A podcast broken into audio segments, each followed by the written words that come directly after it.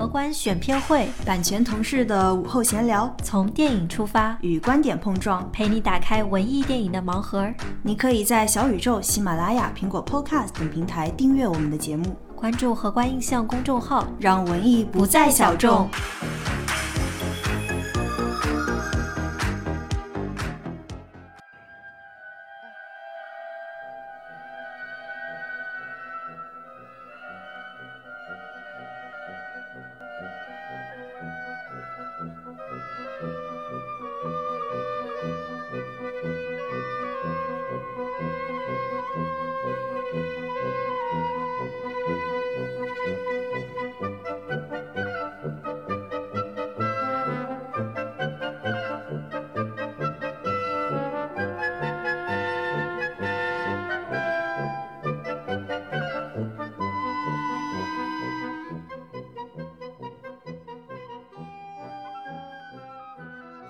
各位听众朋友们，大家好，欢迎回到本期荷官选片会的新节目。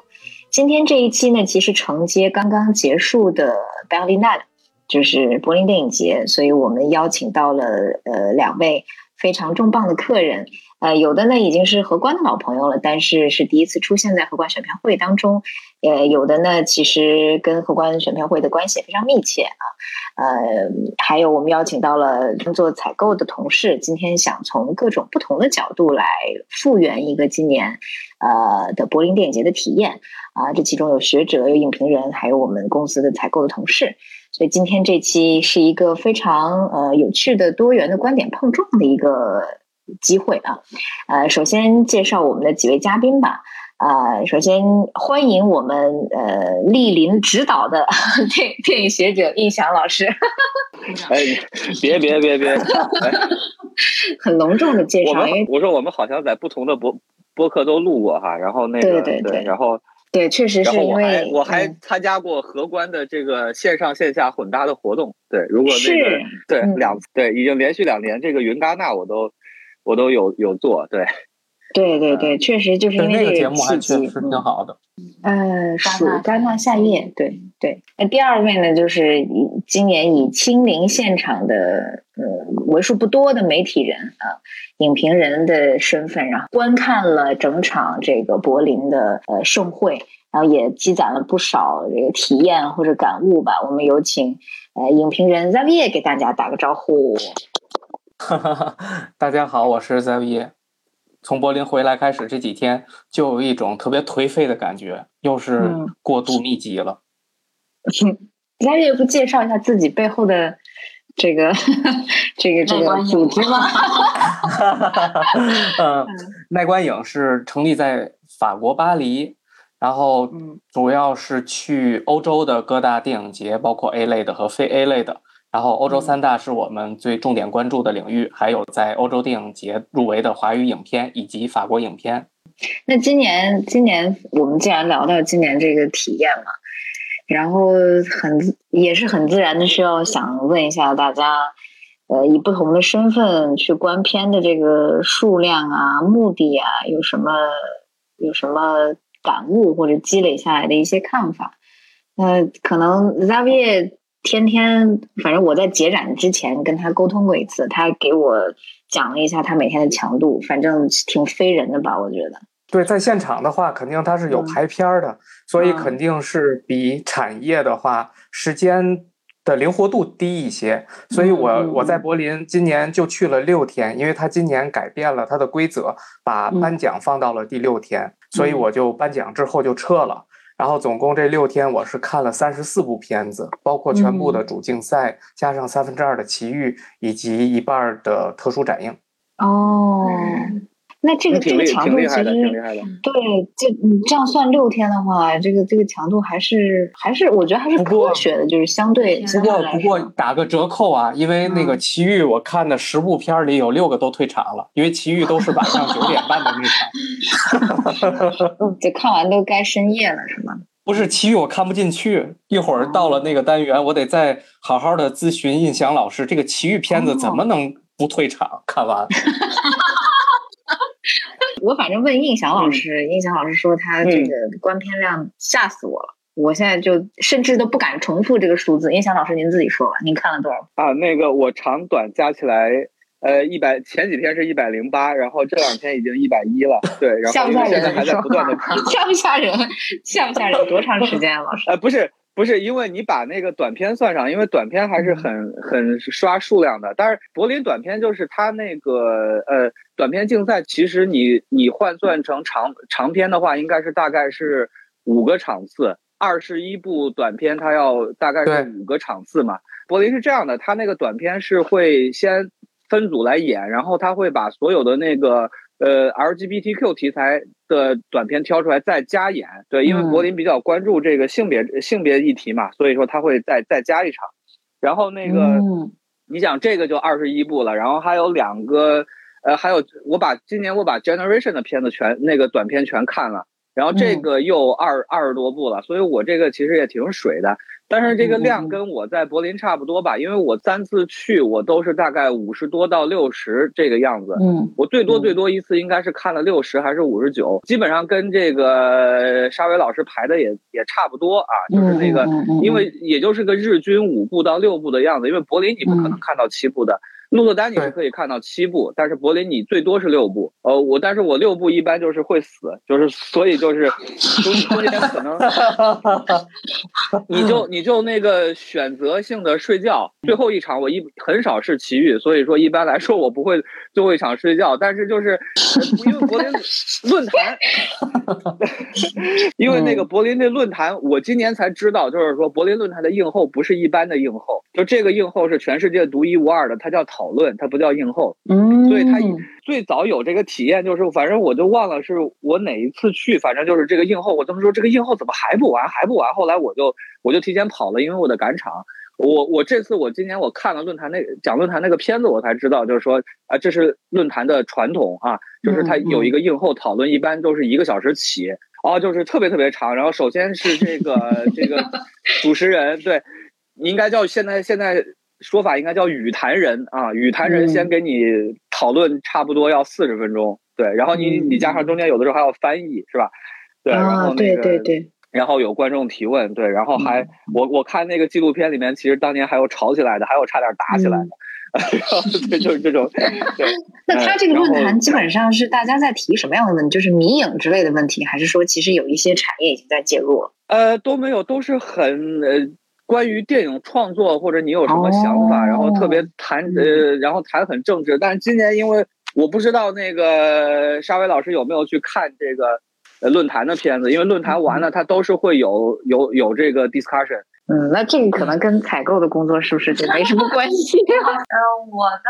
跟视角可能比较不一样，就是。数量肯定跟两位老师大相径庭，因为嗯，是我应该二十多吧，不到三十，然后有一些是请同事看的，然后主要是我的工作会先筛选一下这个片子是不是有引进的可能，就是两大维度，一个是国别，一个是话题，那这些可能就是我。呃，看到整个柏林片之后，首先要做的一件事情，嗯，尽管可能有些片我自己个人非常想看，但是如果对，就是如果我们没办法引进或者比较困难的话，我就会先把它 pass 掉，然后每个单元可能集中在那么三到四部，然后嗯，去跟片方聊一下啊，然后。看看片子呀，做一个基本的判断，这个是是采购可能，而且我们其实大量的是在跟嗯片方进行沟通吧。就片子当然是一部分。一开始我做这工作，我觉得挺不尊重电影，你是要把它看完，但是你可能要迅速的判断说它的性价比啊，它作为一个商品的流通性啊，以及嗯嗯，它会不会给国内观众更高级的，可能是会不会让它在国内见到更多的观众，给大家一个。更好的观影的体验和选择，就是做作为一个采购工作来讲，可能会更势利一点嘛，或者更功利一点。对，嗯，就是这个过程当中就挺挺听着就挺无趣，就他这个这一长串介绍，我觉得比比这个单纯的欣赏电影要增加了很多耐人寻味的工序。而，这个工序当中，你可能要考虑很多市场上的因素，或者说更大范围像国际政治这种因素吧。所以还是还是一个挺复杂的过程。这个工作就跟我的另外一个工作有点像的，因为我还选片嘛，然后我还给这个国内的电影节展选片，对，然后呃，我我我其实也是那个会呃兼顾的做一点，对，然后但、嗯但是我其实刚才您说的时候，我其实就一直一直特别想说，我说那您应该重点看那个新生代啊，这新生代应该是最是呀核心的一个单元。对对对，对我们往年荷官采购了很多新生代的片子，比如那个《九三之下》就是新新生代单元 generation 单元，所以这是莅临指导，对你看王源老师，王源老师就是来莅临指导的。呃，不不不不不，是我我我我为什么想说这个？就是你你嗯看那个去年北影节那个二北影节二零二一，其实我们选了两个新生代的片子啊，嗯然后那个那个尾尾尾宿山丘的学校，还有那个那个还有一个就是那个那是爱沙尼亚还是哪儿的？就是那个呃讲一个伊朗移民的那个片子，就是那个法哈蒂那个演员演的，最后我们我还给他发了个影帝嘛？东西的，就是那个，反正也是一个新生代的片子了。我就说，就说，因为你知道现在那个电影节也，国内电影节展也越来越严嘛，所以我就觉得，我说我们最后应该我们集中看柏林新生代都对了。对，但这个事情我觉得也消除了一点，就是减少了一点这个柏林电影节本该有的东西。就其嗯实它是在抵抗这些的，我是觉得。其实那个柏林是这样，呃，有另外还有一个脉络是那个整个就是儿童电影、儿童电影节这个脉络，然后柏林是这里面就是全世界儿童电影节的核心。因为之前威尼斯很早就是大概七八十年代有想做儿童片，但是最后就没做成嘛，所以现在嗯柏林这个柏林儿童片是做的非常好的，柏林新生代，你可以把它单独当一个儿童电影节来看。所以就是说，嗯你会看到就是各种话语全部集中在这个柏林这边嘛，就是有那种特别政治的，有这个特别性别的啊，有这特别女性的，然后这边儿童就特别儿童。柏林特别厉害，就是它有那个儿童儿童评审团嘛，因为去年是那个二月份，他们先是那个专业评审团发的奖，然后六月份等到那个能线下了，儿童评审团就可以评了嘛，他们就发了水晶熊，就是水晶熊是小朋友们评出来的，就是有一个对呃七岁到十四岁评审团，一十四到十八岁评审团，然后那个去年在柏林官网还有那个那个评委的那个介绍，然后评委自己那个一帮小朋友在那儿拍短片，然后在那儿谈，呃，我们认为什么样是好电影？你们找一找，就是那个特那特别好玩那个东西，就是那个。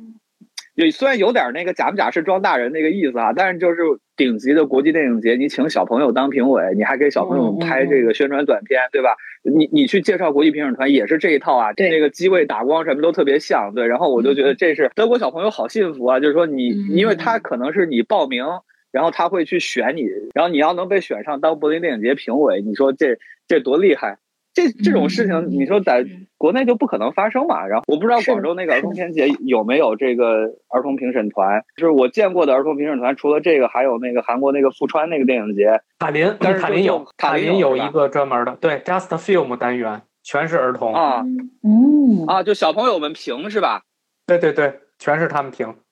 他们有一个小手册，然后上面是那帮孩子们，都是小学生或中学生。柏林也是的，就是你们可以找那个二零二零那个啊，不是二零二一那个视频看一看，就是那视频太好太好笑了，你可以看一看。对，嗯一会儿看，我很好奇，大卫在现场有没有见到这些评审？就是像水晶熊、像 Generation，哎，你今年有没有看 Generation 的片子？一部都没看，真的拍不进去。你在现场的话，基本上跑动的这个这个时间，一般控制在多长时间以内？嗯，今年是这样，今年特别的特殊嘛，因为它是，呃，德国那边是最严苛的一个疫情管制，是三 G 加，所以它是相当于你在欧洲已经打过三针疫苗强化了以后，你还要每天去测那个核酸，你的核酸还只能用二十四小时有效。对，所以当时我去了第一天就是手忙脚乱的，因为在，嗯，首先是一开始看到它的场景，它的那些场地。就是在九号晚上去的时候，感觉一片萧瑟，疫情后的一种特别荒凉的感觉，没有往年的那种特别热闹的感觉。然后还有一点，就是因为去年他们没办嘛，去年全改线上，所以他们今年他们的工作人员对于一些安排、对于布置都完全没有相应的清楚的认知。换人了是吗？对，然后前的 对，我跟你说，嗯，去年的那个购票大厅，其实就在 Cinema X 和电影宫之间，那个大厦整个关了，所以地下超市也没了。你说你说那个商场是吧？那商场没了。对，那商场整个关掉了。今年所有的一切都是电子系统。没有排队，没有购票，没有门口没有超市，没有吃的东西，没有纪念品商店，一切都没有。还有那几个那个大巴车、小巴车，我记得就在那个购票出来那个摊儿是吧？对对对，一排车。对对，他就有几个车卖吃的，还有几辆车查核酸。然后你你到了以后，你可能是先要去车上查核酸，早上，因为早上第一场是九点或九点半，那你可能八点多就到，因为排大队测核酸，它是快检，快检完了以后是十五分钟出结果，直接发到你的邮箱，你拿着邮箱里的这个结果和你测疫苗的二维码一起到入口处去领一个手环，然后每天手环的颜色都不一样，你拿到手环以后，你这一天就可以畅通无阻了。然后这个好像进了一个大包袋大的那个 柏林的对那个感觉。你就要不停的闯关的感觉，一关一关的。还有它的口罩的要求是必须戴 N95 以上的口罩，这跟法国是完全不一样的。法国现在户外的口罩禁令都取消了，现在你想戴戴，不想戴不戴。但柏林那边不管在任何场所，在室外在室内，全都要 N95，就是买纪念品。对，闷死了。所以一天五场戴 N95，你想想是一种什么情况？六场五场，我那个我对我我记得我耳朵都勒的都有一些。过敏了，因为那 N 九五的那个带儿特别紧，然后再跟眼镜儿再勒一起，就特别的不舒服。对对。问一下，你们核酸是怎么测的？是吐口水啊，还是那个咽拭子啊什么的？嗯，是这样的，就是它不同的药房有不同的测试手法，有的是可以从喉咙直接用咽拭子，有的是必须通过鼻孔，所以它是根据你的药房来决定它的测试方法。嗯。就是他捅一下鼻子，你就可以走了。等十五分钟后，他的结果自动发到你邮箱。所以我一般在我住的地方，对我住的地方附近五分钟就有一个药房可以测。测完以后就省得排队了呗。对我坐地铁那十五分钟过程中去电影宫的时候，那个结果就出来了。所以我一般一到那儿，结果就可以直接给他领手环了。这一点，柏林我觉得做的还是挺方便的。对。宋博有什么感想想发表吗？把《陈芝麻烂谷子》这个电影前期间最糟心的事给大家看，说：“哎，你看，我们就每天在体会这样的生活。”是是，就是，但可能就是也是乐趣的一部分。这个这个部分，大家也都很辛苦。其实如果这样的话，线下开会什么也会很辛苦。线下可能产业的人们会在这个奔波的过程当中受到更多的阻疫情方面的阻碍之类的。反正哎，今年这个节展，那这么听下来。呃，能坚持下来的媒体朋友们都是勇士了，都是都是付出了极大的是真爱电影，辛苦的这个这个这个付出啊。对，还有一点就是今年媒体这边就是感觉，呃，往年的话，你看像每一部片子结束，像能够跟印翔老师或者陀螺老师能够在电影宫门口。可能聊聊天啊什么的，时间会充裕一些。但今年完全没有这些时间，因为今年排片密度太满了。后面几天每天都是三场或四场，所以你在看完四场主竞赛之后，你可能连聊天的力气都没有了。以前一天就是两场，上午两场，你下午跟晚上你就可以插任何的奇遇或其他的单元，然后你也可以大家聚个会聊个天儿。今年完全没有，不可能。嗯，在这种强度下的观影，你看完这个。这个这个主竞赛的片子之后有个什么样的的的感受？观片这个事情，就是尤其是你在现场的媒体的时候，你的体验、你身体的状况啊状态、你精神的状态，就决定了很大一部分你的出场之后的感受，决定了评分儿。其实对，是的，是的，对。那位觉得今年这个主竞赛有什么想说的吗？哦，今年我还挺开心的，因为主竞赛十八部影片里，大概十部都是讲法语的，来自法国，来自瑞士法语区，来自柬埔寨法语，所以就感觉呃看的比较轻松，不用看字幕。然后过程中呢，是中国片。然后过程中还可以，就是感觉今年的好处就是约导演专访特别轻易，不像往年感觉就约不上。今年就是他们好像抢着被你采。然后就不停的会给你发邮件呀，或者你一约他就立即同意了。然后我们就发现，确实有不少的影片，比我们比较关注华语影片和法国影片嘛，所以这些导演我们都会去主动邀请采访，然后就特别的顺利。然后我们采的好几个影片也都获得了，包括奇遇最佳导演奖，包括最佳处女作奖，所以就感觉点儿还撞撞的还挺准的，就感觉还挺开心的。感觉是一波耐观影的业务能力的吹嘘啊。这一点我特别佩服这个沙伟老师。之前我也媒体嘛，但是我就从来，我就从来不愿意去采访，我也不听记者会，我也不采访，没有这个时间。对我，因为我觉得，呃，可能我的逻辑是我要多看一点，对我就多看一点。然后那个基本上到最后你看一看，呃，各大报怎么说，我就特别佩服这个沙伟老师，就是这个这个做采访这个，呃，这个劲头对。然后还想还想吐槽一点，就是说，因为那个今年其实。比去年还稍微多一点吧，去年应该十五部还是十六部吧主竞赛，今年十八部。第六天发奖，那第五天其实评委就得看完了，评我估估计评委评委也崩溃了，就是那个，因为他们最后还得花一天时间吵架嘛，因为那个你不可能当天上午才评出来，你你必须前一天评出来。主竞赛最后一场是红长袖的那部，它是星期二的晚上九点半是第一场媒体场的主竞，就是媒体场。所以，嗯，我估计他们评委之前看过了。今年还有一点不同是，我们全程没见到这些评审团的成员跟我们一起看电影。以前的话，不管是在 Cinema X 还是在电影宫，一般中间会给他们留一排座位，他们会过来看。那个不是给大评审团的，那个是给，比方说费比西、天主教，呃，那个这些这些评审团的。对，然后那个包括还有一些那个很资深的那种大牌儿。记者的记记者可能都七八十岁了，就是你得给他们留着那个位子。就是你 Cinema X 不都有那个豪华座椅嘛？对，一般来说就是前后就是前后能够躺下起来的那个。这什么神仙地方？我天！哎，对，那是留 留给费比西的，那是费费比西的评审团，然后国际评审团不会去不会去你们媒体场看的。去了还不被你们那个被所有媒体都围围追堵截呀？然后那个 对，所以所以一般他们都是红毯场，对。然后那个你你你在那儿是看不着他们的，对。对，我们现在聊点电影的事儿，反正就这个这个体验吧。松果在一边呢，他也插不上话，对，他也插不上话，感觉到很孤单。我听听就知足。对，这这个这个星光熠熠的这个时刻，好像这反正疫情期间离电影越来越远了，感觉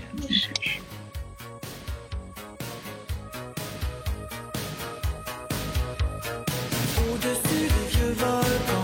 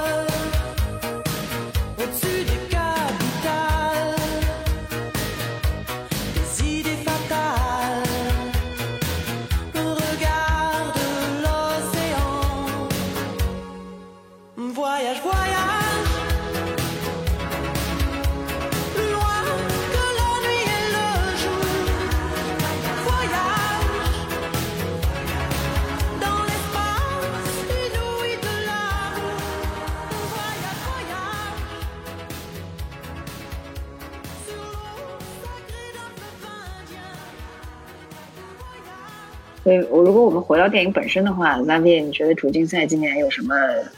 比如说趋势啊，或者变化啊，你留意到的，你你感受到的，你你想吐槽的也好，想褒奖的也好。嗯，我觉得有一个点在于，今年东欧的影片一部都没有在主竞赛单元。嗯，然后包括俄罗斯呀什么的这些就。都特别少，整个就是一个欧洲的大集合，然后有德国和法国、瑞士三个国家为主。它的国家入选的特别受限，我不知道是不是因为疫情的影响这样的一个情况。确实是这样。那如果单纯论质量呢？因为你想这么多国家，它其实每年电影的产量就那么多。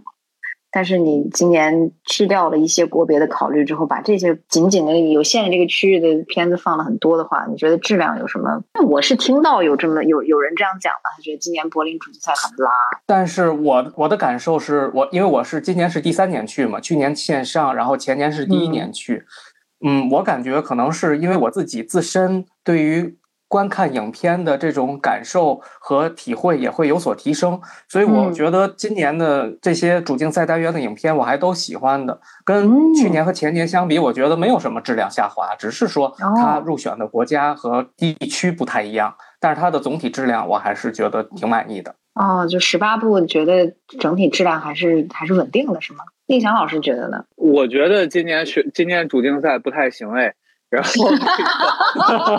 看吧，我说我听人说有点拉，这个人就是音响老师。还是跟戛纳有关系，因为那个所有的片子其实那个大家都扎堆儿，就是挤破了头去挤了那个戛纳二零二一。记得之前陀螺老师说嘛，就是说那个为什么二零二一就是他拼死也得去，就是说二零二一应该是戛纳历史上这个空前绝后的一个超级大年，因为就是你想二零二零其实好多片子都逃了。戛纳二零二一其实有好几个片子还是戛纳二零二零的，什么法兰西特派呀、什么圣母呀之类的，那其实本来都该是那个二零二零的。对，然后那个，然后片子都扎堆儿，都都在那儿。其实那一波已经消耗了一大堆了，没有挤进去的去哪儿了？那没有挤进去去了威尼斯。然后你看，把去年威尼斯挤的就生挤出来一个地平线扩展。你之前听说过地平线扩展吗？你从来没听说过吧？然后 真完全对呀，他们宁可是挤戛纳，戛纳去不了，再去挤威尼斯。他们都不愿意去柏林二零二一，所以去年柏林二零二一是什么情况呢？我其实觉得二零二一水平没有下降，是因为那个大牌一点的，然后那个觉得自己很牛逼的，就很多片子其实没有去。然后他一下空出来好多地方，空出来好多地方，就是卡洛就选了一大堆很新的，然后那个很有很很有想法那些片子。去年其实柏林我们就觉得那个有想法的片子特别多嘛。你看到这个整个二零二一已经乱成这个样子之后，所有现在片子就在等着戛纳二零二二啊。最后你看去柏林的都是一些什么？什么片子啊？就是你，就是其实那沙威老师刚才其实说的对，就是都是那个一堆老欧洲片子哈，就是所谓的老欧洲啊。比方说，那我就得吐槽了，就是说你说那个瑞士片子，那两个瑞士片子，我其实我知道你都不喜欢，不光是我都不喜欢的问题，就是说他进。都是有理由的，一个是洛迦诺的嫡系，一个是柏林的嫡系，所以这个他们在入选，我觉得是可我可以理解。但是这两个片子，这是绝对是不配主竞赛水平。而且你说瑞士什么时候你能在三大电影节进两个片子？呃，瑞士这种国家，就是我也不是说那个我有成见或者我的大国沙文主义，但是你你说你说几个瑞士著名导演啊，还真没有。对呀，不就是这道理吗？对不对？然后那个其实。我前两天看了一个克莱蒙费朗片，里面还在吐槽呢，说瑞士只有一个导演，就是那个阿兰泰勒。对，然后那个，所以你说，呃，你说那两个瑞士片子吧，反正都都挺呵呵的。他选这么多这个钉子户的电影吧，就比方说科泰，因为我去，我非常不喜欢科泰去年那一部。但是结果科泰今年这一部我还挺喜欢的，我觉得也是挺挺意外的哈。但是那个你说那个洪长秀，洪长秀现在反正好像已经开始一堆黑粉了啊，因为大家就觉得哪年没有个洪长秀，洪长秀应该是连续第几年进柏林了。反正就是每年每年都进柏林，他反正过去三年全进全拿奖，是的，就就就有点没没进了哈。然后就说那个就 How old are you 那种感觉，How old are you？再加上那几个德国片吧，然后那几个那个霸总片，就那个 A E I O U，然后就是哦那个，我就我看的有点瞎，我就对，爱之字母表，我为什么要看这种片子啊？这种片子你不是那个 很甜宠的一个这么一个片子，就挺适合商业院线的感觉。你像这种片子。你说搁往年就就你最多这个柏林 special 或者你去全景吧，对不对？我觉得你宁可与其就是你选他，你还不如把那个阿兰吉罗迪给放进来。我中间有几个片子我还没看，什么德尼我也没看，红双秀我也没看啊。然后没看我就不聊，但是我就说，就我看过的，其实我觉得这这好几个片子其实是不是很够格进主竞赛吧？啊，然后然后所以其实你看像那个。那个卡拉西蒙今年有点抄底这个意思，比方说你给洪长秀一个大奖，好像也不是很合适啊，因为这都已经是老导演。这洪长秀是不是快七十了？就是那个，对，你不都得是那个呃，给给这个女导演第二部对吧？以后我们三大我们就看说那个还有哪些片子是女导演第二部，那就一定得是这个关注一下，对吧？去年郑发生也是啊，郑发生当时其实也没有大家看好他能够拿金狮啊。生活在一边狂点头，感觉听了一场 这个这个易翔老师对话里有很多行话啊，还没有特别关注柏林的影迷听完之后好像就也没听懂什么。来，松果老师给翻译一下。什么？说的特别对，就是确实刚刚提到这些片子，嗯啊，爱之字母表啊，然后这个两部瑞士片啊，包括。反正确实是质量上，我觉得跟去年戛纳有很大的差距，但当然也不能跟戛纳比。但是我觉得没有到柏林往年的水平。但是我反而觉得红长秀是一个比较还算是惊喜吧，因为去年的引荐我特别不喜欢，但是今年我觉得反而是一个就让我能接受的洪长秀的作品。对我觉得这个是我看完之后眼前一亮。然后其他的，哎呀，确实，我当时一看到这个主竞赛，我说完了，今年买不了了，这咋买？就是 松果那个线，我觉得可以考虑一下。这个片子，这个片子，如果说刚才我们已经表达了这么多的不满之后，现在再买，是不是有点着不的意思呢？对，这个这个电影大家的观感怎么样呢？这个烂历年印线，翔老师特别讨厌这部片儿，给了是吗对我觉得还可以。我我特喜欢这个片儿。这样的，因为那个你们可以看一下这这个导演上一部山，就是他山上的孩子吧，什么那那个片子，你看看那个片子，然后你再看这片子，我就觉得完全不是一个导演拍的，就是无边到一定程度了嘛。然后就是你你这个我我基本上可能从二十分钟开始，我就完全不相信这个故事了，就你就你没有任何说服力，全是一个概念先行，然后就想出来的，就就这么想出来的这么一个故事。然后你就最简单一点，你画一个线，你画一个线，so what？我过去又怎么样？你有监控吗？对，其实我觉得印翔老师是以一个现实是否合理的角度再去看这部影片，但其实就是我在看这部影片的时候，我也想到了，就是他到底警察局规定他是这个多少米之内的距离不能越过，然后有没有嗯。一个政府的像美国一样有一个监测。然后带腿上的一个东西超了距离就立即警报，但是这个影片的母题并不是要让你看它是不是现实嗯。合理，它是反映了这种母女关系之间的一种建立，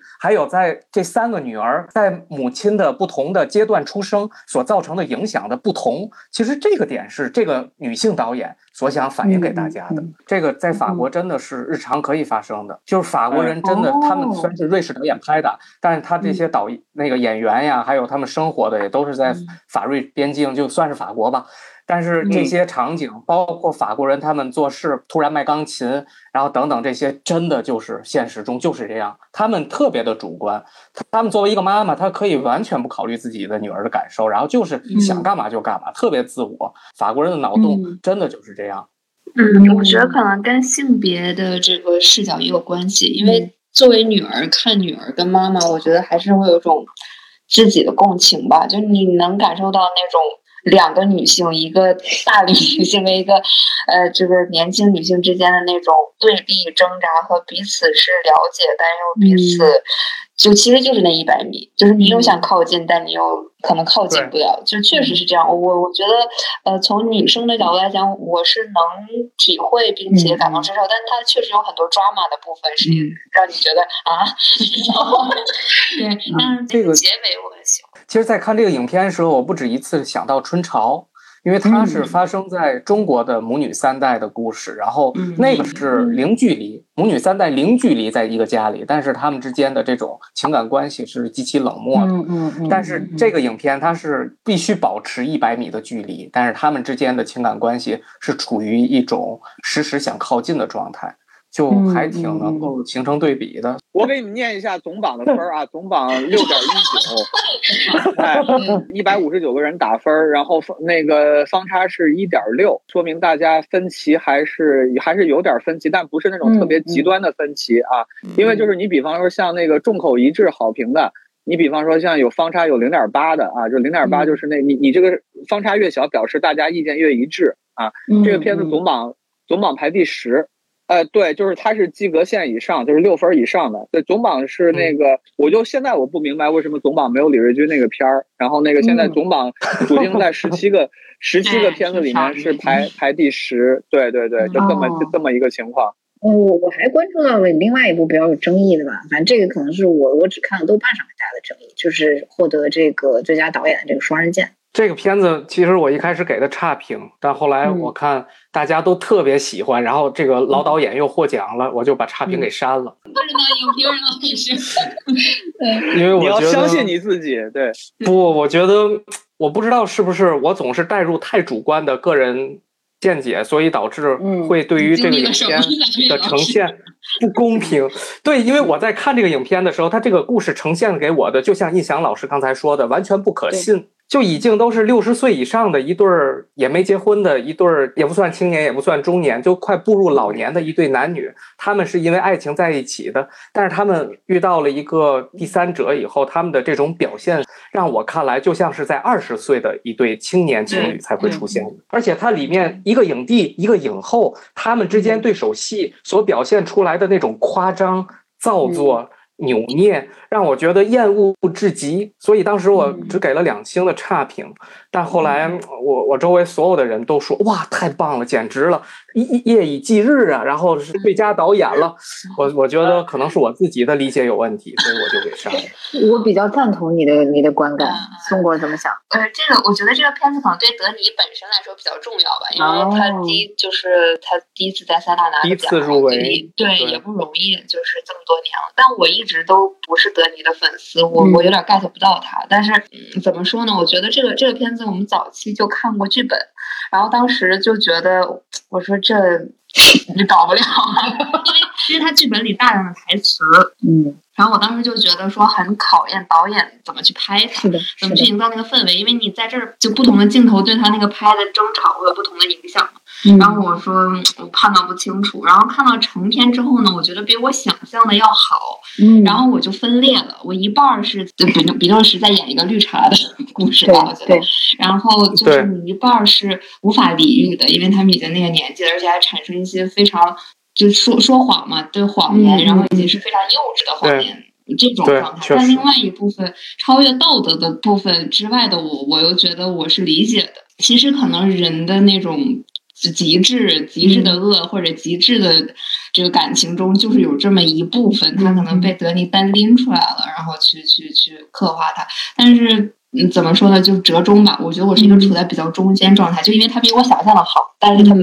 不不不在我的射程范围之内，就是这样一个感受。它有点像婚姻故事。对，它的它的故事其实挺挺挺简单的。说实话，这个故事呈现挺简单的。那如果你要呈现一个简单的故事，最重要的就是你要用视听的手法。对，我看了，就是你要用视听的手法，让大家去让大家去去去走进这个两个主要人物的内心世界，去感同身受，体会到他们情感细腻的变化和动态。但是我觉得呈现出来这个视听手法以及剧作的方式之后，它变成了一个奇情一样的，就奇观一样的东西。我们其实跟这个东西距离很远的时候，它这么抓马，这观感自然就不会好。因为就算再抓马的故事，你足够做到让观众信服，能让观众去理解一部分。哦，我之前也会这样，就人不都这样，就是达到这样的和解就就合格了。但是他现在主主要是跟大家拉开了一个很很大的。这种物理和心理上的距离，我觉得就就造成了很割裂的感觉。而且我有点不理解女主角的动机，嗯，就是你不知道她为什么要这样做，她究竟是有多么的爱，或者多么的不爱，或者她就她究竟为什么？就我我这块，我而且就是就是你们两个刚才说的，我特别同意。就法国人其实是特别直接的，他们爱就爱，不爱就不爱，并不会像影片中表现的这么纠结。是的，你们要真的在法国生活过，你会发现，他不管是道德还是出轨这些题材，对于他们来说，爱情至上。其他一切都不这么重要，所以我我我真的不能理。如果这个故事是发生在中国，那我绝对五分、四分、四星、五星都可以，因为这个发生他们的群体，他们这种对于爱情、对于他们的道德，这些都是有一些束缚的原因和条件限制，包括子女啊等等等等这一切。但是这发生是在法国，所以这个故事整体就让我完全不能相信。嗯嗯，呃，我我只是来补充一点，虽然我没看啊，我没看，但是我就是提醒你们一点，就是那个德尼是个小金粉，德尼很热爱这个东方文化，对，就是你你你要知道这个事情，就你比方说他之前拍过一个叫。三十五杯朗姆酒，自己拍了一个就是他的版本的这个《东京物语》，就差不多这意思，你知道吧？对，我觉得这老师说的特别对，就是这个就像一个日本故事，就法国导演拍的日本故事，真的是。这个要是发生在日本，这绝对是特别了，这是这种 选择。一张老师的补充很重要。对，我就很很好奇，所以说那个我就尽快要把这个片子看一看。对，因为那个我因为我现在不是，我现在正在补一些那个我觉得就过了这村儿就没这店儿的片子。对嗯然后那个呃对，但是德尼德尼能拿奖，我还是挺高兴的啊。德尼还来那个来过中国好几次，就是那个嗯当时法展呀，在资料馆也放过呀。就当时我们我们还听了他映后，当时放那个叫什么《军中禁恋》，他就是跟那个欧荣啊，还有那个卡特琳布雷布雷叶，哎啊，就是那个。那个什么姐妹情色那个导演，对，然后他们嗯。之前就是特别强调身体啊，或者强调那个新极端主义那那那个那个脉络的东西，对，然后我现在就特别想看，对，被你们说的我特别想看，然后，呃，我想抛一个问题：为什么德尼这些年都好多好多年没进三大了？他如果是这么有水平的一个导演，他有一个原因就是说，因为那个还是戛纳的那个那个法国队的那个，你可以管它叫轮休制度啊，就是说他那个有轮换制度，因为就是说那个不是说你拍了好片子你就能你就能进戛纳的，然后那个因为戛纳肯定就是说那个，你，比方说今年是哪几个法国导演，因为就是戛纳那个法国队到底派谁，嗯那这这是个很大的事儿嘛。所以就是德尼老轮不上，因为德尼有时候就比方说他就去双周了。其实我觉得那个太空生活挺好的，我不知道为什么太空生活就都没有给个主竞赛啊。然后那太空生活最后去的是圣塞还是威尼斯来着，我都忘了。这事儿你得问福茂啊。然后，因为因为你你法国导演都是这个问题嘛，法国导演就是你进不了戛纳的，你才会去想柏林嘛。因为这个片子你看牌面，它应该是个戛纳的片子，那可能就是因为戛纳不要。但同时，我就看，尤其是这个片子，我是和这个 Before Now and Then，就是过去、如今和之后一起看的嘛。哦我说，你看看印尼导演拍的这种，基本上相同的一个事儿，人家拍多进步，就是就他的这个这个这个这个电影给我感觉就是一个进步青年，特别的积极向上，然后从价值观到整个的这个视听呈现都是。国民时代进步青年的状态，唤起了一些我觉得对当今这种就是女女性视角的女性表达，就女性角色呈现的时候，哎，这个挺有意思的一个样子。但但好像印翔老师并不是很喜欢娜娜，就是过去、如今和之后吧。不是娜娜，我还没看，我非常不喜欢这导演上一部。我对你们说娜娜很好，我就表示表示怀疑，怀疑上一部、嗯对上一部我在多伦多看的，因为我不太相信，就是说那个他一下就能那个，对，因因为那个他那个片子居然在多伦多还得了那个站台奖嘛，当时看的我就说，我说这是什么鬼啊？这这这这。这就是一个拍的不太好的那个中国青春片那个感觉，哦啊，就是那个，就那个尤尼的婚图，然后就我我很表示怀疑，到时候我也会找这个片子看一看。那个，因为你们可能多伦多都没关注这个片子，因为看过这个导演他爸的片子，这导演他爸是个很有名的。呃，导演就是那个《我身记忆》，那个印尼的名导，嗯就是那个加林加林努格罗。其实对，他是那个日惹的那个电影节的主席，就他自己还办了个电影节，那个节其实办的也特别好。对，就是日惹那个 Night Park 电影节，所以我就专门去看了那个尤尼的婚图，然后看完之后我就说这什么小清新，我不知道这部怎么样，就反正那一部就特别小清新啊，然后就讲一个 特别年轻就要就要被人求婚，然后他又不想跟。跟那些就是那个很普确信的男人结婚，就这么一个、嗯、这么一个故事。说印尼有一个规矩，说别人来你家提亲，你可以拒绝两次，第三次你你不能拒绝了，你拒绝了你就什么嫁不出去了等等，就就就这么个事儿。然后我就说这拍的是个啥呀？然后 反正我就我有种预感，印翔老师可能不会不会喜欢的，因为反正我是不喜欢这我觉得应该不会喜欢、啊。那个谁，宋果也不喜欢是吗？我我还想再也推荐给你们，让你们买一下呢。对，但是这个导演可能会很正确，因为就是说那个他是那样的，因为他的片子会拿所有的基金，所有的、嗯、不是一些基金，是所有的基金，就是那个什么法国 CNC 啊，嗯、然后那个、嗯、就其实他的片子其实是个欧元布丁。所以你这个片子你不要把它当一个印尼片来看，嗯、就它绝对是欧洲境内的一个片对，特别特别能够，我觉得欧洲观众，尤其法国观众会爱到极致。对于这部片子，嗯嗯嗯，他我我确实感受到了这个这个各方呃政治议题下一个最正确的产物，就是他他因为他毕竟要拿那么多基金，所以你你必须照顾到各种这种思潮什么，就是真的就是个进步青年。在看的过程中，你感觉他真的就是女。女导演她自己的真情所感所发，嗯、并不是那种为了去拿基金、嗯、为了刻意的政治正确、为了入选主竞赛对对，蛮自然的，对不对？蛮自然的。对，就是你真的感觉会被他的这个影片会感动到，然后你会觉得里面的每一帧，然后他每一段背景音乐，你都值得仔细的琢磨和回味。然后等他院线在不管在哪里再上映，肯定要带着全家所有的朋友都要在一起再去看个两三遍这样子。嗯，哇，这么好呢！哎，那行那个，当时是这样的，就是我们有一天是专门晚上几个华语媒体人凑到一起，结果他们那一晚上都在聊这个影片，就是这影片里面的情节架构，他们真的聊了整晚，一点都不夸张。哦其他影片他们都往之不顾，就是这一部，因为他们聊出来了很多他们所看到的不同的呃感情线、不同的故事线、不同的人物线索。背景、动机等等，他们聊出来了好多个版本。现在你们把我胃口吊起来了，对，然后现在我就对这个片子很好奇。完了，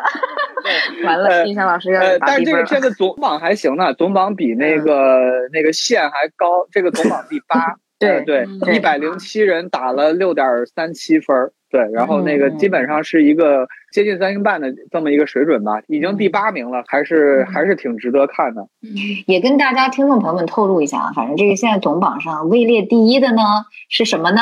是洪尚秀，是洪长秀的这个 小说家的小说家的电影。这个几位看了吗？呃，我没有看，看了这这这肯定是看的看的最紧的。洪章秀就嗯，就不喜欢那个让那个媒体提前看是吧？但是我因为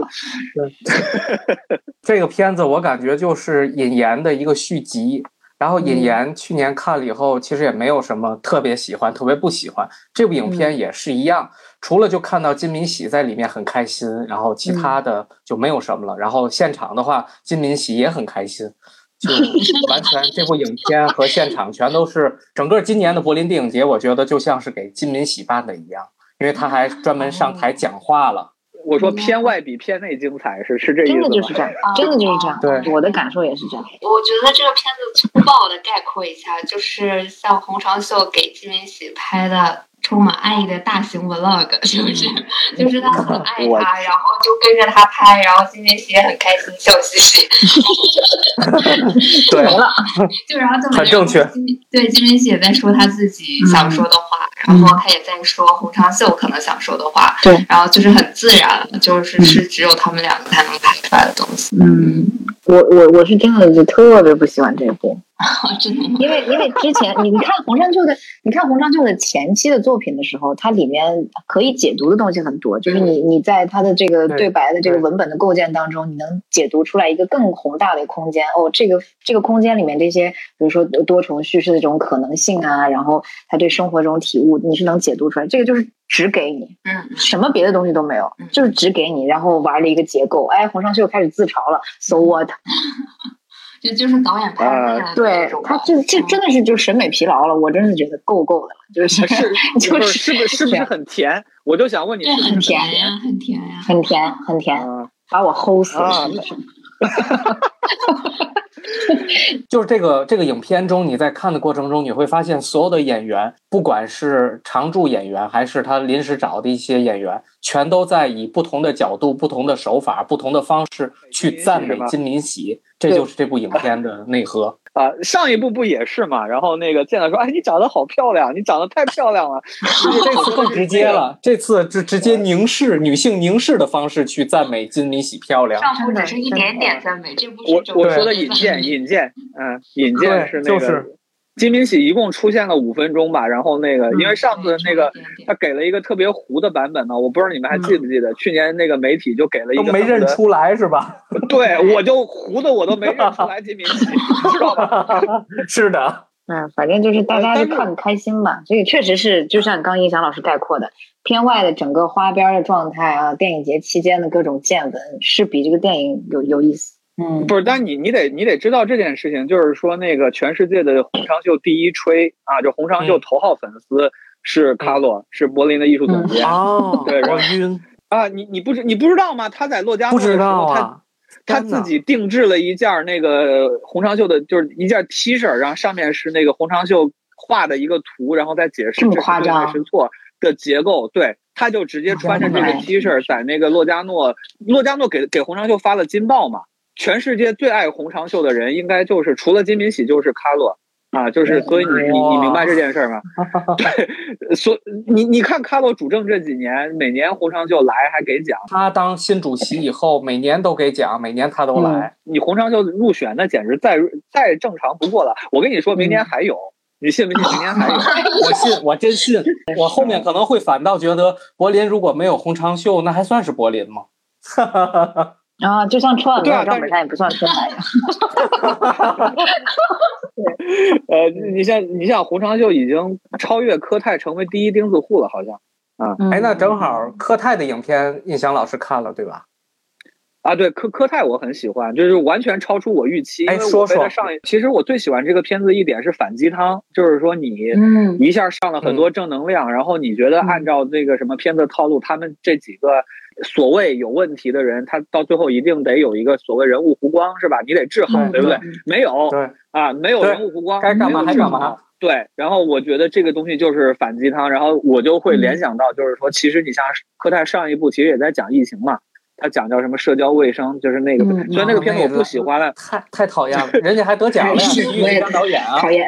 呃不，喜欢。就主要那个片子我我完全不知道在他他想说什么，嗯你知道吧？然后但这一部他想说什么，我觉得就很明白了。他其实反的就是那电影儿给你的那个奇迹，就是说，因为很多事情你你靠电影儿你是可以解决的，电影儿里面是个更美好的世界嘛，就是那个嗯你就你像比方说搁到咱们国家，就是那个很多。片它会有个片尾字幕，对不对？他们就那个谁谁谁就绳之以法了，谁谁就 就他反的 对他反的是这个东西，我就是这个状态，你怎么能你怎么能 judge 我呢？其实，在讲共存嘛，所以其实我觉得这个片子就是在这方面做的挺好，而且加上就是那个、他摄影那个味道我很喜欢，就是那个他应该是用的十六毫米，听众可能不太关注主竞赛的话，这部好像水花比较小。这部是德尼科泰的这个《像这样的夏天》，对，我没有听到特别大范围的去发酵这部这部这部作品。他其实我听印象老师，因为我没有看这部嘛，我感觉他应该也是一个群像类的 film ensemble，就是群像类的。对，这是我排名第二的。好像最后总榜倒数第二，对，倒数第二。我去，我排正数第二。印象老师那个他的那个呃，你刚说的那个标准差还有那个二点一标准差二点一，所以所以说这片子争议很大。挺挺两极的嗯，因为是这样的，就是我在现场嘛，我当时是定的 Cinema XX 一，这是一个超大的厅，然后我在看这个片子过程中，我就在不断的观察观众，因为这个片子聚焦于心理治疗嘛，对，嗯然后大量的女性观众在退场，就是我还特意留意一下，退场的都是女性观众，在过程中有其他的男性影评人大破口大骂，在那种场合下，就感觉大家的情绪对，在这个观影过程中都被调动起来。然后这个片子，我们这四个媒体人在看的时候，意见也超级。不统一，有人超级讨厌给一星，然后像我是非常喜欢给四星，就感觉真的是口碑非常的两极。说这个片子，其实我觉得可能最大的问题就在于你一个男导演怎么能拍这种题材，就可能在最最后就嗯就是在价值这个问题。对，而且就是肯定嗯还是会涉及到这个这个性别政治这个问题。这事儿就特别像什么，你知道，就特别像去那个二零年那个道，就是那个娜塔莎，娜塔莎啊，对也是对对对，那个也是一个争议。对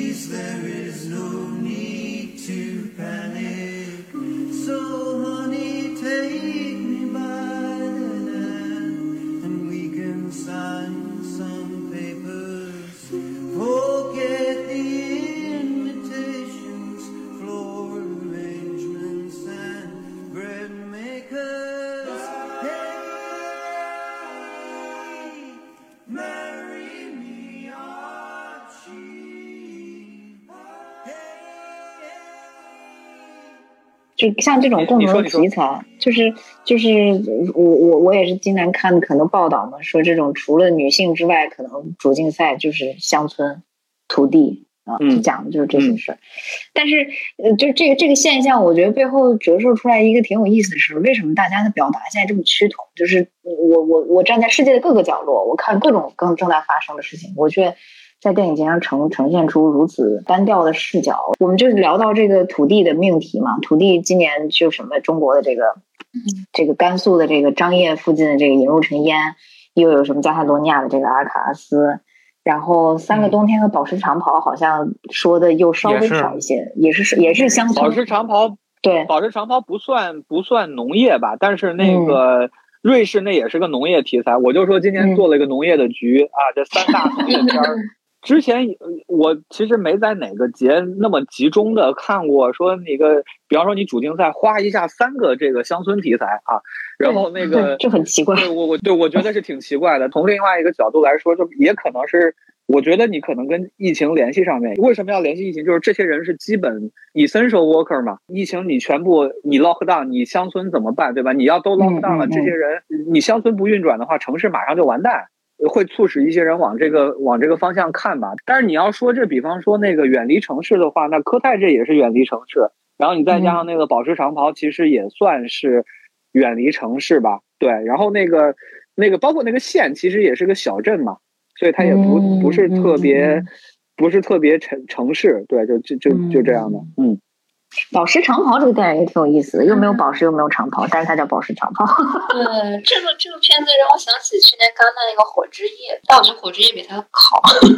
所以我就自己没有特别喜欢这个，因为我觉得《火之夜》更真实，那个那个碰撞更明确，嗯。然后也最后有一个高潮的部分，就你能感受到墨西哥的乡村的那些女性是在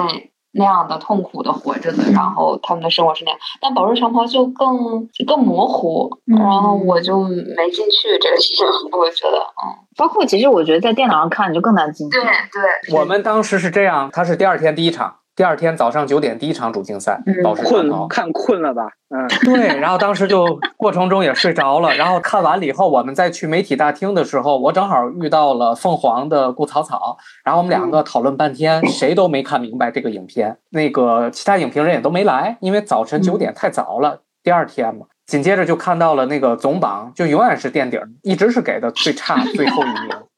没想到人家还得了个大奖。对，啊，现在倒数第三，现在已经被刷到倒数第三了。倒数第一是那个潘动画那个哦，潘里德人家也得奖了呀。呃，倒数第二是我刚刚说了嘛，就是那个嗯科泰，科泰像这样的夏夏天，我晕死，好吧，嗯，啊，对，然后不是柏林有一个规矩啊，就是说那个你的那个处女座，呃，就处女座入围主竞赛那一步，永远是第二天第一部。对我我我此，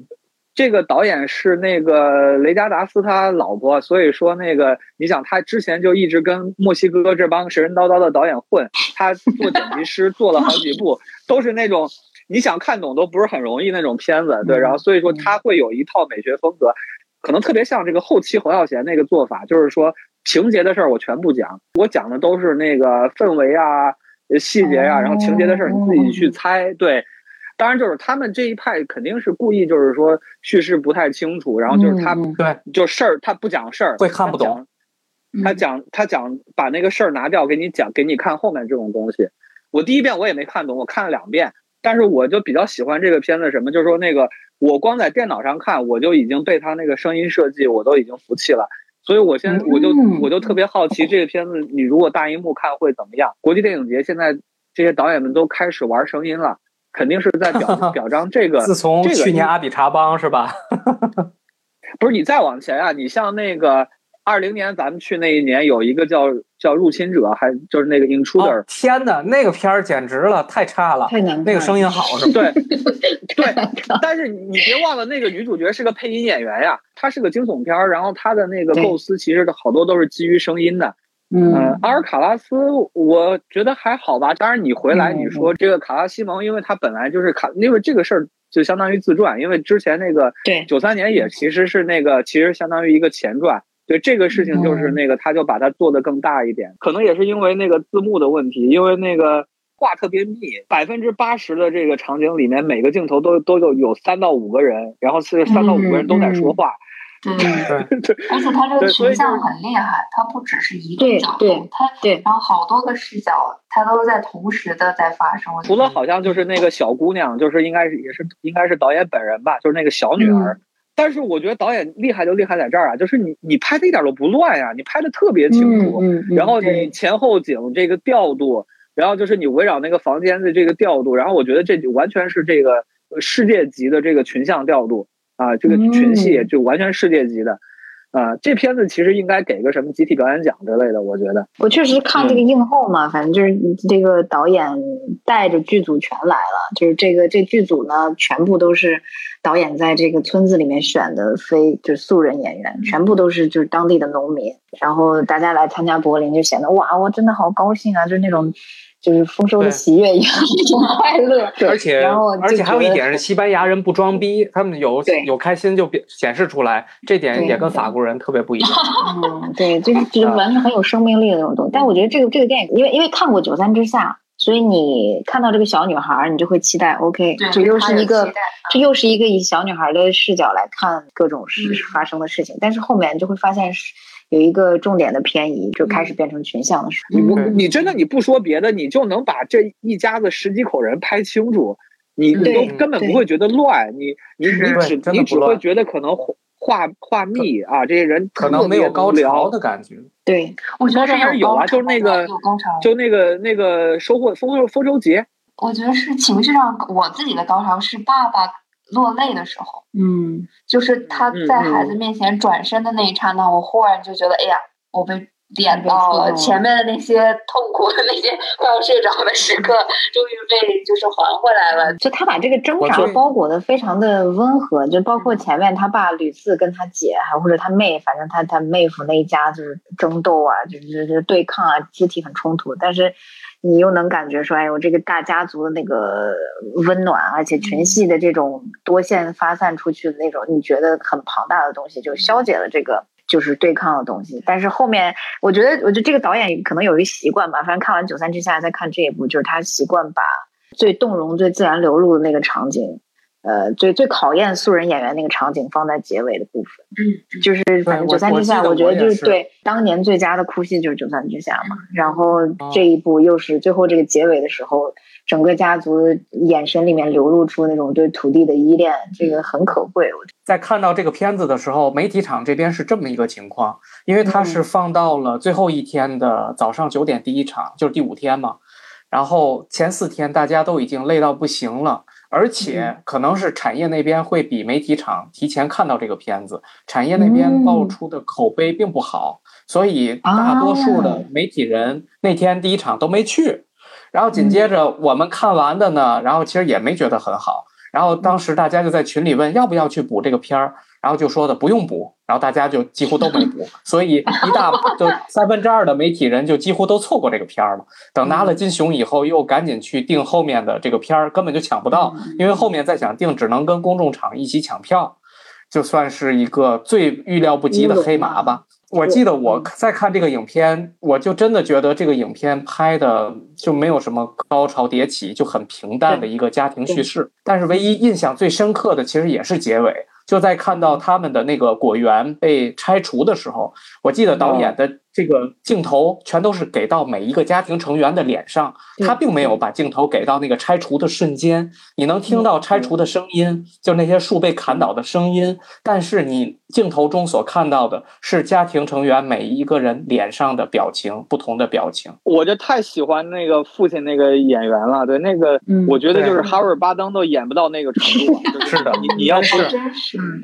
对，你没想到他是个素人，你看他那个体型儿，其实那个你你其实你如果换成哈尔巴登演，我觉得也没什么毛病。但是我但是我最后看到我说哈尔巴登演不了，就是说那个演不了，演不了那种那种真实的细节。对没错，对对对对，那个太厉害了。嗯你这个就是你说回来，李瑞军那个片子也是嘛，那是李瑞军的姨父，那那李瑞军的姨父演的也真好。嗯，自己就是农民，所以演的就是自己本身，这也装不出来，对吧？也没必要。嗯我们去看了一个线下，北京这边已经那个在资料馆演了一场，这个李瑞军带着姨父带着海清都去了，对，然后那个，嗯然后要一看姨父，其实也不是那么一个呃那个特别木讷的人哈，然后那个哦，真的吗但是我？就就是挺会来事儿的这么一个人，对。然后那个其实哎，你就看那个细节，有手的特写那个细节，就是阿尔卡拉斯也是，然后这嗯个引入尘烟也是，你看那个指甲缝里那个泥，那是你绝对是你化妆就就是那个没错，你化妆可能也能化，看那个手的质感那是不行的。然后那个我记得当时是谁，就是一个男影评人说海清这手比我的手还细，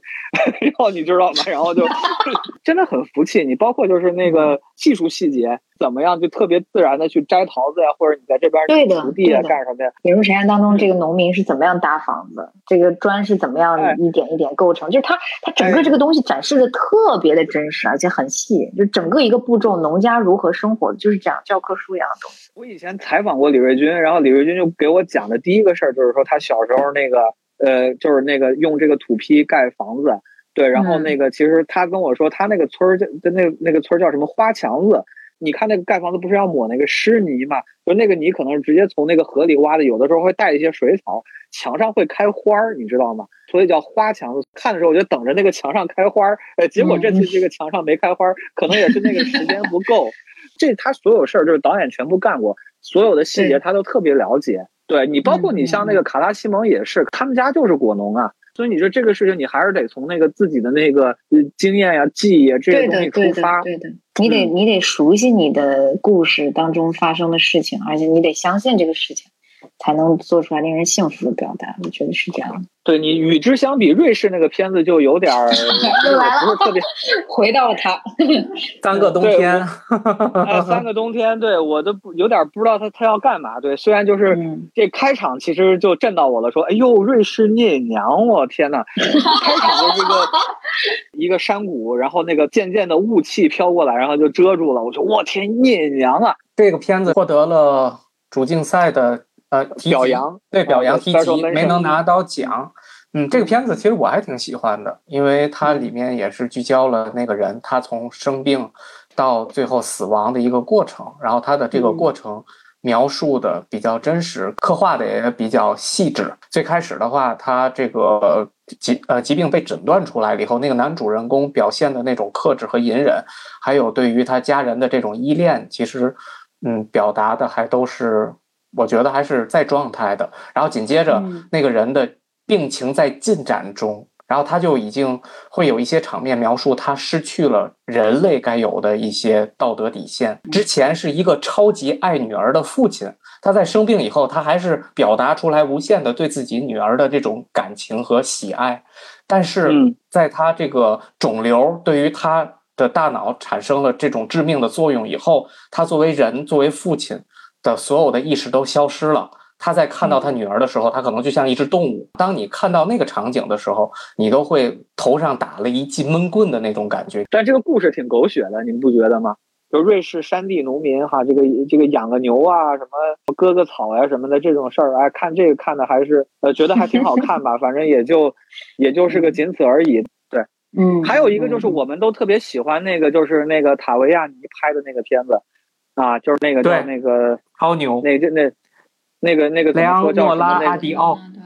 呃，莱昂诺拉再见，对，那个那个阿六是再见，呃，对，嗯这个片子很很厉害，对，最后你看费比西嘛，就给了就给了嗯。费比西，对，说费比西就一直就是说说那个，如果这个主竞赛的最高奖发的跟我们一样，也证明评审团有眼光，发的不一样，那是我们来纠正他。这是费比西的 这个，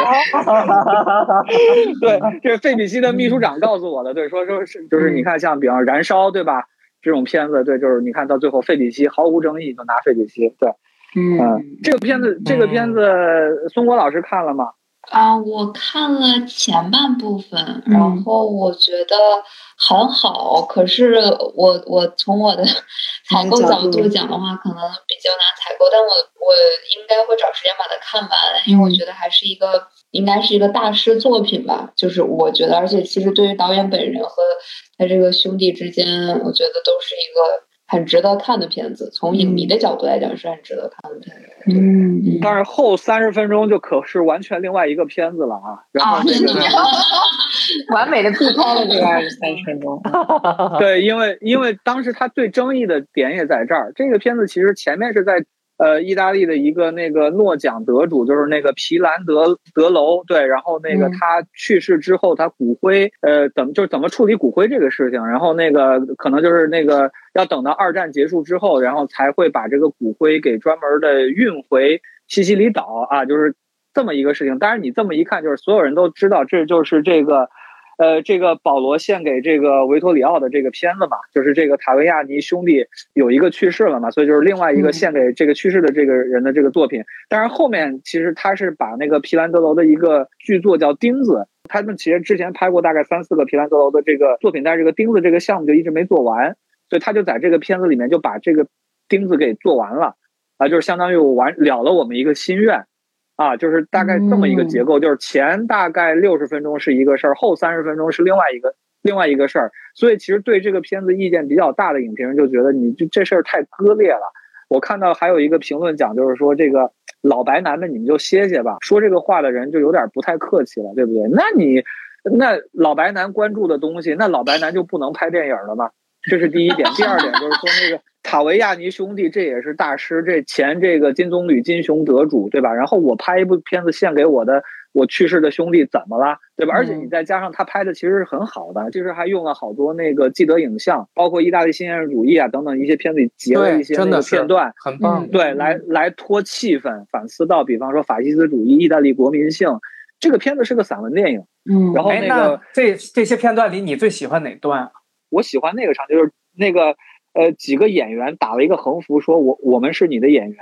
你你记得吧？就是那个打了一个打了一个横幅，然后还有一个人就把那个皇冠给戴上了嘛，那就肯定是那个戏那个戏里戏剧里面的服装。一个伟大的剧作家可能死了十几年，他的骨灰才回到家乡。然后你想，他的演员其实好多年纪都很大了，但是就是他们会过来给他送行。我们永远是你的演员，我们演过你的戏。然后你说，你说这，你想这个塔维亚尼兄弟。首次单飞作品就这这么悲伤的一个事情，反正我看的时候百感交集、嗯、啊！我特别喜欢这个片子，因为这是我自己打的最高分。这这个这也是我排名第一的影片。整个 list 上面是多少？是他在总榜吗？总榜不怎么样，在十二。天哪！但他也拿奖了嘛，毕竟拿奖。呃，对，总榜第十二名嘛，对，他就反正因为费、嗯、就费比西曼，因为这个东西你一看肯定是影评人们会特别喜欢嘛，影评人们都。嗯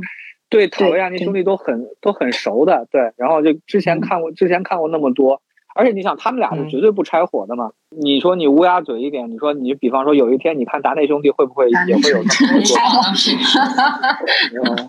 说到这个片子，其实这个片子跟另外一个片子还能连上，那个片子是所有人都很喜欢，但是没有讲那个片子，就是那个《巴黎夜行人》。嗯，呃，就是那个啊，对，《巴黎夜旅人》。对，那个导演他几部片子都特别棒。嗯，对，那个片子里面其实有一个点，就是整个巴黎它是靠这个，它从各种电影里面截的这个空镜啊，就是这个城市景观、嗯、玩的画幅比玩的材料这个事情。塔维亚尼这个片子，它也是，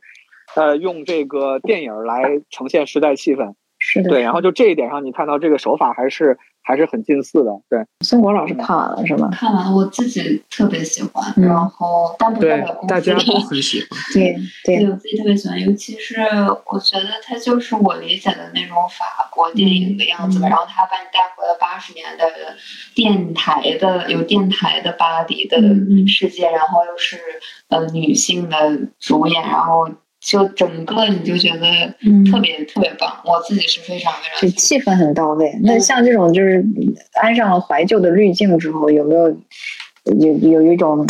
可能又唤起了你之前在巴黎生活的一些记忆，是吗？就是唤起了那种感觉，就是你感觉你周围就好像是有这样的人的，嗯、就是那种呃看似不经意的，然后不在乎的，但他又很关切，对，比如他对那个女孩的感情是很关切的，然后对自己的孩子的状态是一种朋友的、嗯、呃沟通的教育，反正就是他也没讲什么，嗯、其实，但是就是那样。对，嗯、法国的影片是不是总是这样？就是你们，你可能 真的让你一句话描述剧情，你根本描述不出来。但是你在看看这个影片的时候，你就觉得百感交集。它会让我想起《少年时代》，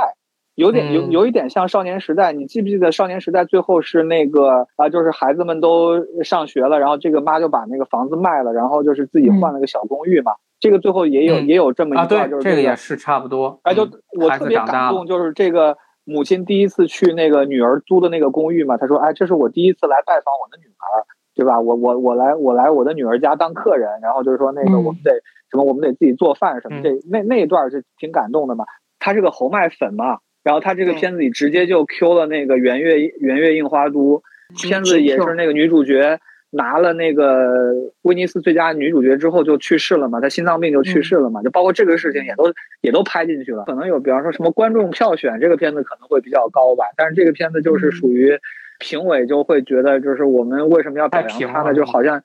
没有什么对，没有对，没有什么值得表扬的地方吧。但是确实很好，确实很好一个片子。因为呃欧龙怎么样？这个你们，没看，不怎么样，你们没看吗？没没看，其实还是蛮期待的嘛，因为欧荣每年都去柏林，就去年是去的戛纳，然后他每年都能够有一个片子进三大，然后特别值得期待嘛。然后而且他近几年是把他的题材放到了一些亲情上，就没有把 LGBT 这么明显的放到他的影片中，都是一一带而过。像去年戛纳的一切顺利也是这部影片，它是非常明显的把法斯宾德的那个全女性阵容换成了全男性阵容，把那个剧本也直接拉到了这部影片里，而且又是开幕片，并且它又是迎合了在五十年前柏林电影节放的就是瓦斯金德的那部叫做《辛百纳的哦苦泪》。今年正好是第哦。五十周年，就像是一种致敬，而且他的这个影片的最开头和最结尾也全都把法斯宾德作为了最大的一个头像啊，或者是肖像，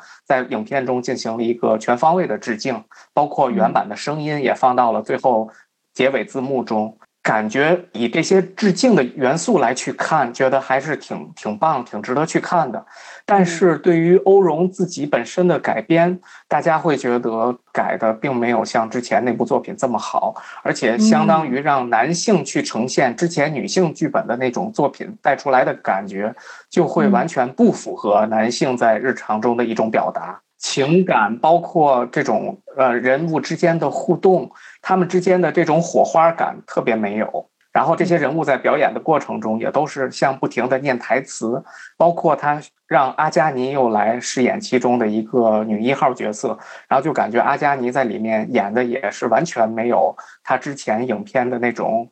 影后的感觉，就感觉是他可能这些年一直生疏演技了，直接就是来露一下他那个打满了玻尿酸的脸，让大家 感觉到她这些年还是一种女神的形象没有变化。哎，真的就完全挺失望的，大家反正给的评论都不不太高。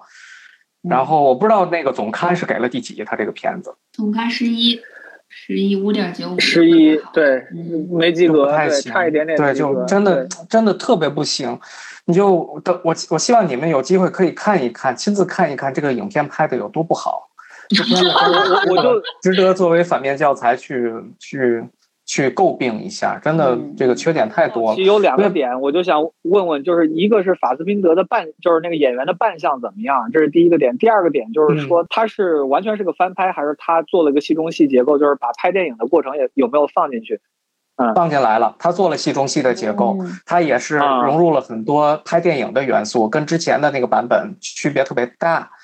这个点其实还是有一些比较新的新意，就还挺亮眼的。但是比起来那些演员拙劣的演技的话，你就会觉得他选择太不合适了 拙。劣是就？天！他那个选的那个男主，男主的那个人，其实之前演《感谢上帝》，还有之前另一个引进中国的一个家暴片子，，都演还挺棒的。监护者还是什么？监护风云，监护风云对，他特别适合演一个家暴直男那种没有任何细腻色彩的一个莽汉，但是在这里面他是演一个名导演。我觉得欧荣应该自己去演这个片子，那样的话我会觉得超级牛逼，超级棒。不是法斯宾德本人也是，就法斯宾德本人，你一看就是一个很邋遢的。你要不知道的话，你会觉得他是个很邋遢的直男。你看嗯法斯宾德自己那个造型，但是他是德国人呐，德国的嗯德国的群体就是那样的。你的意思就是说他本地化做的还不够好，对不对？就是说那个嗯你你说，比方说如果是一个德语片子，